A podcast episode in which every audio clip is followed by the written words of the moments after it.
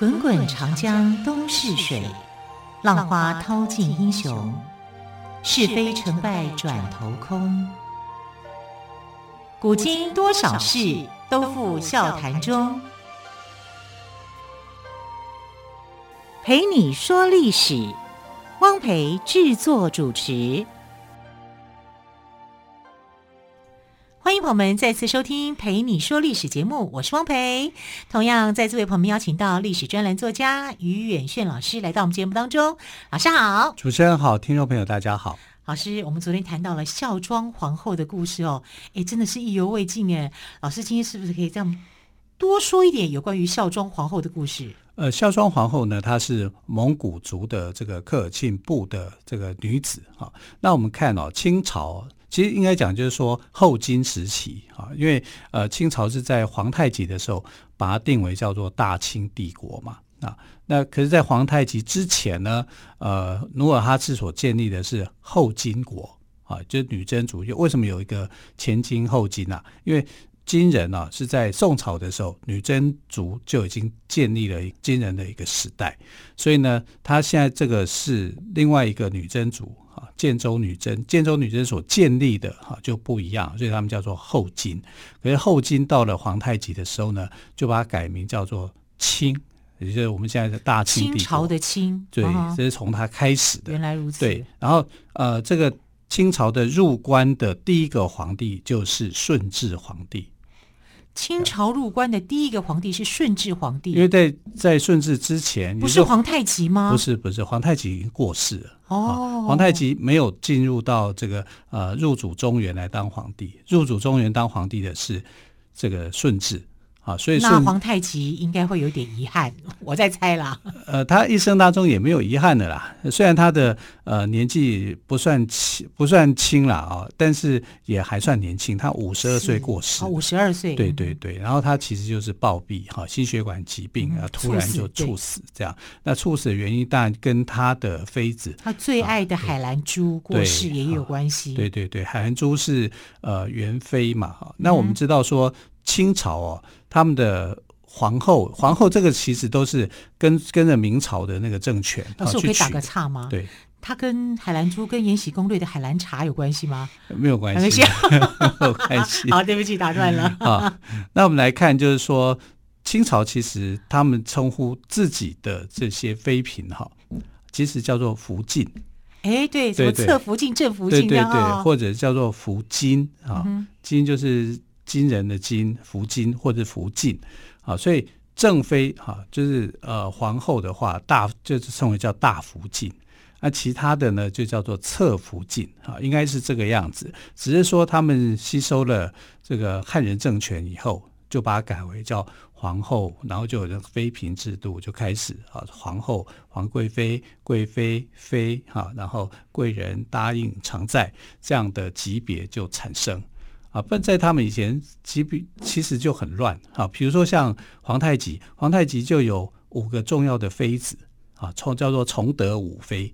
崇德五妃，对对，为什么叫崇德？因为他的年号叫崇德哈。然后呃，就是皇太极的年号叫崇德。然后他有五个妃子，那这五个妃子里面呢，呃，有个妃子属于叫做国君大福晋，那就是呃孟古嫖佗。好，这是哲哲，哲哲皇后，孝端文皇后。不管怎么样啊，就是我们看到他们这样的一个制度是有一些变化的。然后这些明朝的制度，清朝引进明朝的制度，跟皇太极还有跟这个孝庄皇后都有关联。因为皇太极哦，他这个人哦有点品味啊，就是说他觉得他们这个满人啊，满满清的那些服装啊，还有头发啊，丑的要死，难看。啊，所以他有一次就嫌嫌说，怎么我们后宫女子哦，那头发头都是两块两块的，好像米老鼠的头，只是说米老鼠的头是长在上面，对不对？像啾啾那样吗？对对对，他就这个叫做两把头。两把头。对啊，你会看到两两把圆圈这样子，对啊，对对，然后横横在头发上就绑成两个圆圈这样。是。他觉得这个两把头丑的要死，非常丑。然后服装也不好看，啊，就很嫌弃。因为你去看到了这些呃汉人的服装以后，自然而然对自己的本族的服装会觉得说要改变一下，他觉得不好看，不好看以后，那谁来改变？好，那就是这个孝庄皇后，因为她有审美的头脑，所以她就做了一些发型上、发饰上的设计，好让她变得好看一点。然后，哎，那这样子，孝庄皇后很有才情哎，是有，对不对？她是有才华的哈。可是她自己也是比较保守一点，她还是会觉得说，我们以前这样也很好啊。所以老祖宗还是有些规矩，还是要保留下来。两把头的这种法式啊，还是存在的。好，所以我们看到孝庄呃皇后的留给后世的那个画像里面呢，其实就有这样的类似的这个画。那清朝的服装，仔细看一下。对，清朝的服装，我们现在看到电视剧里面的那个服装，好像都有一个大牌子。对啊，有没有上面很多花？对啊，甄嬛呢？看她这边头上都有很多啊。那个其实都是后来的，好，就是什么时代才开始有？从慈禧时代。哦，慈禧时代才开始啊。那是慈禧设计的，那个法式叫做大拉翅。大拉翅，翅膀的翅，哇，好像把它这样很重哦。你戴那个头盔 走路不累吗？对呀、啊，又蹬着那个鞋子，头上又要戴那个东西。对，那的鞋子啊也是比较特殊的，叫花瓶底鞋。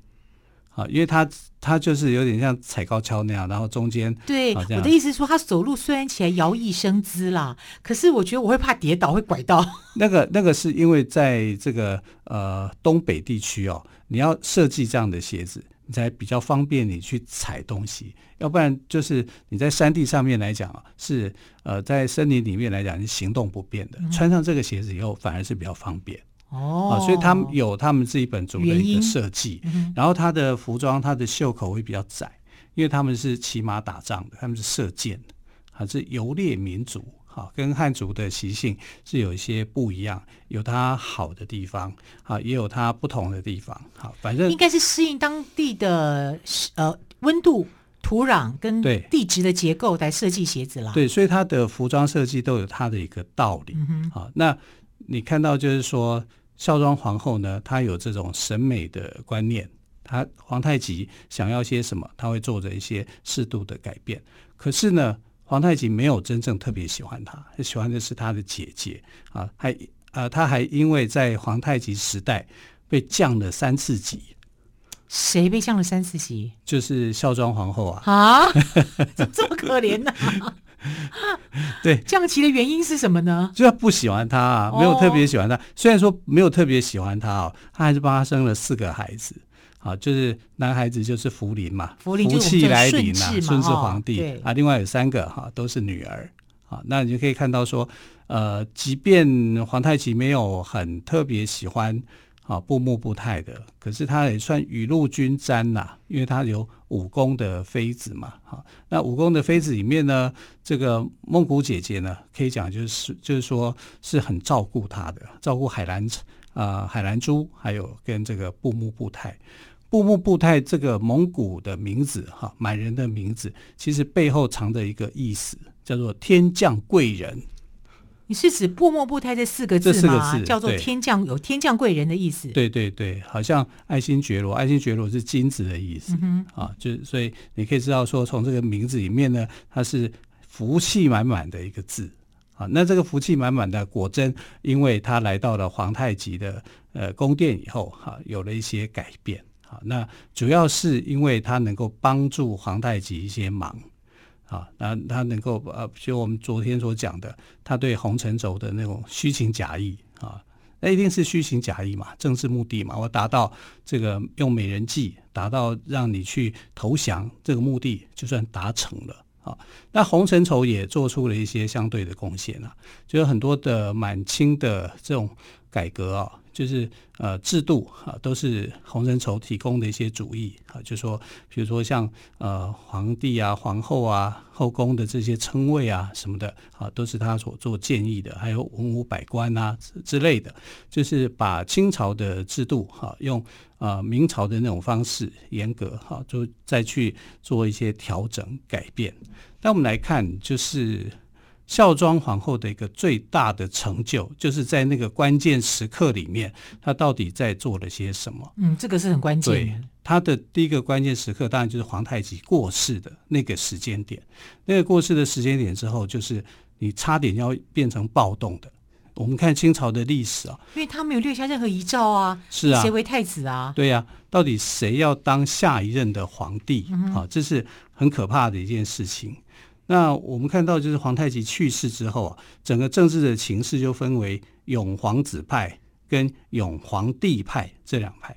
皇帝就是弟弟的弟，弟弟的弟啊。那永皇子派呢，当时的皇子能够出现的最大的人就是豪格。豪格，对，老师昨天节目有讲到。对对对。对啊，永皇帝派这个弟弟的弟皇皇帝呢是谁呢？就是多尔衮，多尔衮啊，所以是多尔衮跟豪格这两个人物是出现在台面上，看起来是有机会去争夺的。那豪格自认呢，他是由两黄旗来帮助正黄旗跟镶黄旗，哈，他们八旗嘛，哈。那正黄旗、两黄旗是他的这个是站在他这一边的，然后呢，他自己所属他所带的又是正蓝旗，也就是说八旗里面他就有三旗的军力。啊，他觉得他是有机会的，哈，他可以去当皇帝的，就比兵力大小。那多尔衮呢，呃，就等于是豪格的叔叔了，哈，他有战功，哈，有去拼命的去打仗，因为他必须要这样子让皇太极去认可他啊，不然他也是属于应该要被诛杀的一群人，哈，因为他是阿巴亥的儿子。阿巴亥被呃皇太极给绞杀嘛？对，啊，就是讲说啊、呃，你要殉葬，你要殉情，这样啊，其实根本如果他是根本没有那个遗诏，你干嘛就要害死他？啊，所以他们两兄弟哈，阿济格跟他们的成长过程也是很辛苦，是很也是很辛苦，啊、也是要母亲是这样过世的。对，我要跟皇太极低头，但是我还要努力的去啊、呃，为自己的权益去争取。好，这个故事真的是越来越精彩了哦。我们先休息一下呢，再请岳轩老师告诉我们皇太极接班人的故事。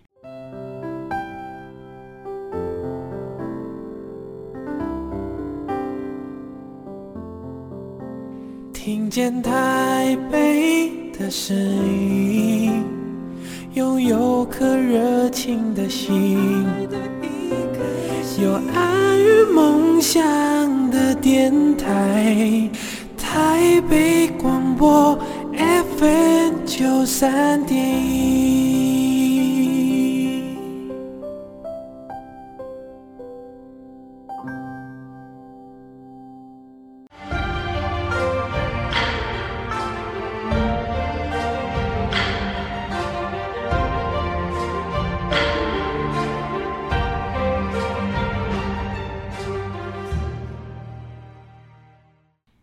历史节目，我是汪培。今天特别来宾岳远轩老师跟我们谈到的是皇太极的接班人。老师，这个故事哦，我觉得听起来非常的精彩，是不是还有更多的跟听众朋友们来说一下？呃，因为努尔哈赤哦，他其实在这个他没有一个很明确的说到底要指定谁啊，所以皇太极那时候接班的时候，也是一个很可怕的一个过程啊。这两代之间呢，他们的那个接班都很不顺利，哈，都是刀枪枪来剑往那样，非常可怕的。嗯、那等到努尔哈赤啊，还有皇太极过世以后，皇太极也是没有任何的遗诏，嗯，所以他们就想说，那这样的话，我们就根据老祖宗传下来的规矩，那就是诸王共推，所有当王的哦，啊，你就共同来推举就可以了。好，但我刚刚不是讲说，他们里面的派别分为啊、呃，永皇子派跟永皇帝派，帝是弟弟的弟，哈，这两派的人，那你要共推的话，就必须要发声嘛，必须要有人说，哎，我要推举谁？那这时候的多尔衮哈，还有这还有这个大臣索尼跟鳌拜，就变成一个关键的力量，因为这些大臣呢，他们是正黄旗跟镶黄旗的。那我们刚刚讲，就是说豪格是正黄旗跟镶黄旗皇子派的这部分的人，那这部分人就上来，而且是带着刀剑，哈，弓箭手都布满了。然后在这个呃论证的这个地区，哈，在沈阳，因为他们他们那时候还没有入关，所以他是在沈阳的从政殿里面去开会，要来推举谁。那他们弓箭手布满，刀剑齐亮，干嘛？就是说。我们就是要拥护皇子，今天哪一个王当我都我都不服。不服，这样。哇，那这样的话，多尔衮他们就吓到了，就会被镇压住，因为多尔衮就不是皇子嘛，对，他只是弟弟，皇叔嘛，对皇叔，对，那皇叔，那你这样你就不好做了。可是他没有说我拥护哪一个皇子，所以那个时候豪格就在心里头暗爽，不就很乱了吗？豪格其实心里头是很开心的，他很开心，可是没有讲是哪一个人？对呀、啊，没有人说是哪一个啊，所以后来有一个人呢、啊，就是另外一个叫多铎的啊，他就出来讲说，哎、嗯，那这样我也可以哦，哈，因为我也符合这个争夺天下的，所以多铎也是皇子之一，就对了。对，他也出来讲哈，但是他地位没有那么高，但是那个豪格就在想说，你也可以，如果可以的话，我就不做了啊，因为没有人提名豪格了。豪格后来就觉得，那、呃、好有点心灰意冷。对呀、啊，你们怎么都没有人提提名我？啊、没有人提名我啊，然后他就退出了。他事先没有去布局吗？他没有去布局嘛，因为他是太有自信了，是吗？个性比较莽撞的人哦。啊，他有他有大功，有建立功业，可是他在这部分呢，他是比较神经大条的，没那么细腻的。好。那后来就豪格主动退出，那你主动退出，其实他心里头有点小算计，就是说你们会不会有人挽留我？会不会有人提？结果没有，没有 好惨哦，就没有、啊。我可以想象那个画面，就没有啊 啊！结果是那个他们的呃长辈有一个叫代善哈，代善是努尔哈赤的儿子，就出来讲，就是说我就推举福临啊，福临就是这个呃。少庄的儿子，儿子对他四个小孩当中，他唯一的一个男生嘛，对就推举。另外三个是女生嘛，女儿对，对就福临就这样被推举出来，就这样，就这样被推举出来，他感觉还蛮平和的啊。是啊，可是这里面其实很凶险，对，暗潮汹涌，暗潮汹涌哈。然后这里面难道这个呃福临的妈妈哈，也就是孝庄孝庄皇后，她没有去做布局吗？她没有跟代善或者跟其他人来做这个安排吗？当然有。但是他没有出面，他完全没有出面，就台面上的人就是这些人。但是呢，他等于是扮演的幕后那双的推动的手，推手，推手啊，推手把整个局给啊拢到他这边来。那他很厉害啊，因为他做的任何一个事情是毫无痕迹，你只能从一些那个状况啊去分析说，这里面获利最大的竟然是福临。那福林是一个孩子，他不可能去做这些布局的。那唯一是谁？就是他的母亲，嗯，孝庄皇后。孝庄皇后。可是光是母亲，她不能直接出来啊。对啊，就有点像垂帘听政那种感觉吗？就他这个，因为他不是听政，他这个是等于是一个选举。哦。我在这个选举的过程里面，我怎么样让儿子胜出？哦。这样，因为他已经算计到，就是说大臣们是支持皇子的啊。那大臣们呢，用这种。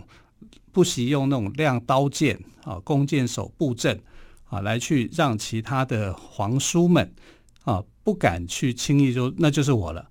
尤其是多尔衮，你要镇得住多尔衮就没事了，嗯，其他人也不敢出来了，你就很好摆。因为那时候多尔衮声势浩大。对，可是你后来需不需要多尔衮的帮忙呢？也需要，也需要，因为福临还小啊。对呀、啊，所以他就做了另外一个安排，就有四个呃四个大臣哈。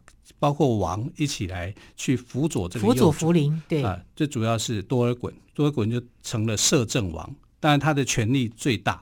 嗯、他后来不只是自称叫摄政王，他还说自己是摄政皇帝啊！哦，我的天哪！啊，就是把自己就当成是皇帝，地下皇帝啊！所以那段的时间，哈、啊，就是呃，顺治皇帝，你说小孩子小一点还可以能容忍，他搞不清楚状况，长大他懂事了，他怎么受得了？对，就几乎所有所有的呃那个背后，他就是。地下皇帝，谁都要听他的，啊，甚至连孝庄都要听他的，因为孝庄也不会去得罪他，他需要他去辅佐嘛。然后，呃，可能他们之间还有一些暧昧不清的关系，所以两人之间的暧昧其实就从这里面去产生的。那对福临来讲啊，我小时候那些事情我都可以不计较，因为我不懂事。可是等他年纪越来越大了。他变成青少年的时候，他已经懂事了。懂事以后呢，他就越来越看多尔衮不顺不顺眼。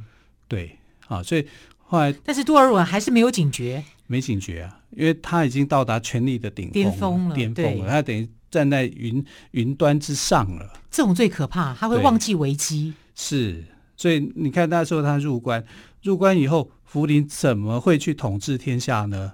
那天下又这么大。所以是多尔衮带着部队一直打，从北打到南。哇，当多尔衮也是骁勇善战呢。那骁勇善战啊，确实是。所以后来多尔衮所属的叫正白旗。那正白旗本来还不是上三旗之一哦。上三旗我们知道，呃，正黄、镶黄、镶黄跟正白。那他是正白旗的旗主。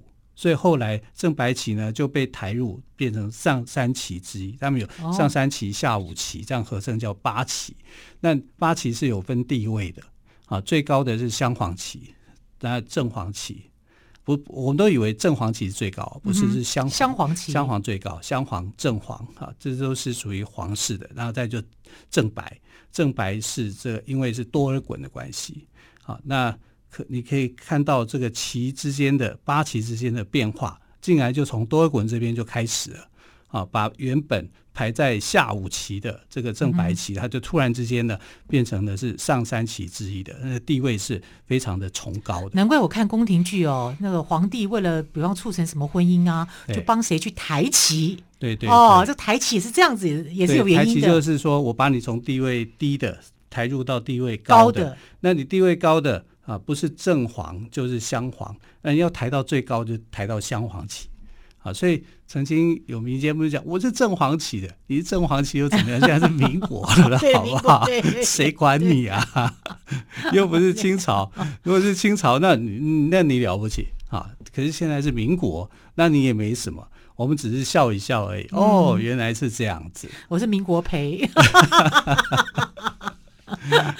啊，所以这个阶级意识啊，不必那么强了。是，自从溥仪退位以后，就再也没有专制皇帝了。没错，没错，就变成一个民主。我们要学习走向这个民主。哈，那不管如何啦，这个关键时刻，你看到，你有看到这个呃孝庄皇后出来吗？